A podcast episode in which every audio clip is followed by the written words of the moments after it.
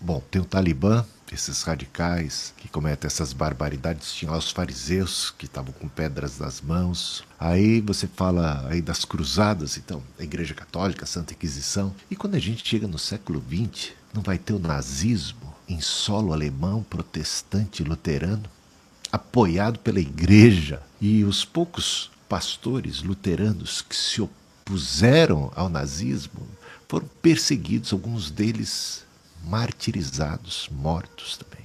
Mas como é que isso pode acontecer dentro do protestantismo?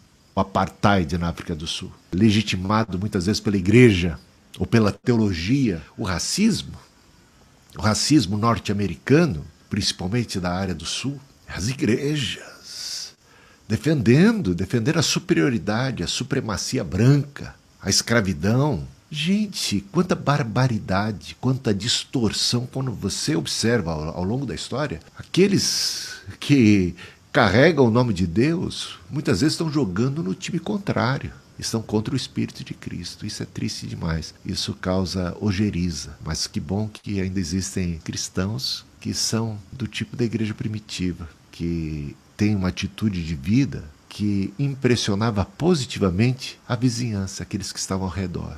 Eles caíam na graça, na simpatia de todo o povo em derredor, por causa do amor, por causa do olhar de compaixão e nunca por causa de um olhar de superioridade.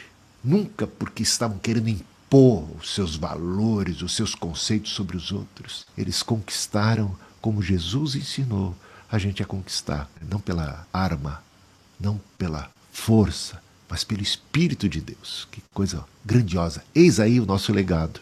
Nunca vamos nos esquecer disso. Amém.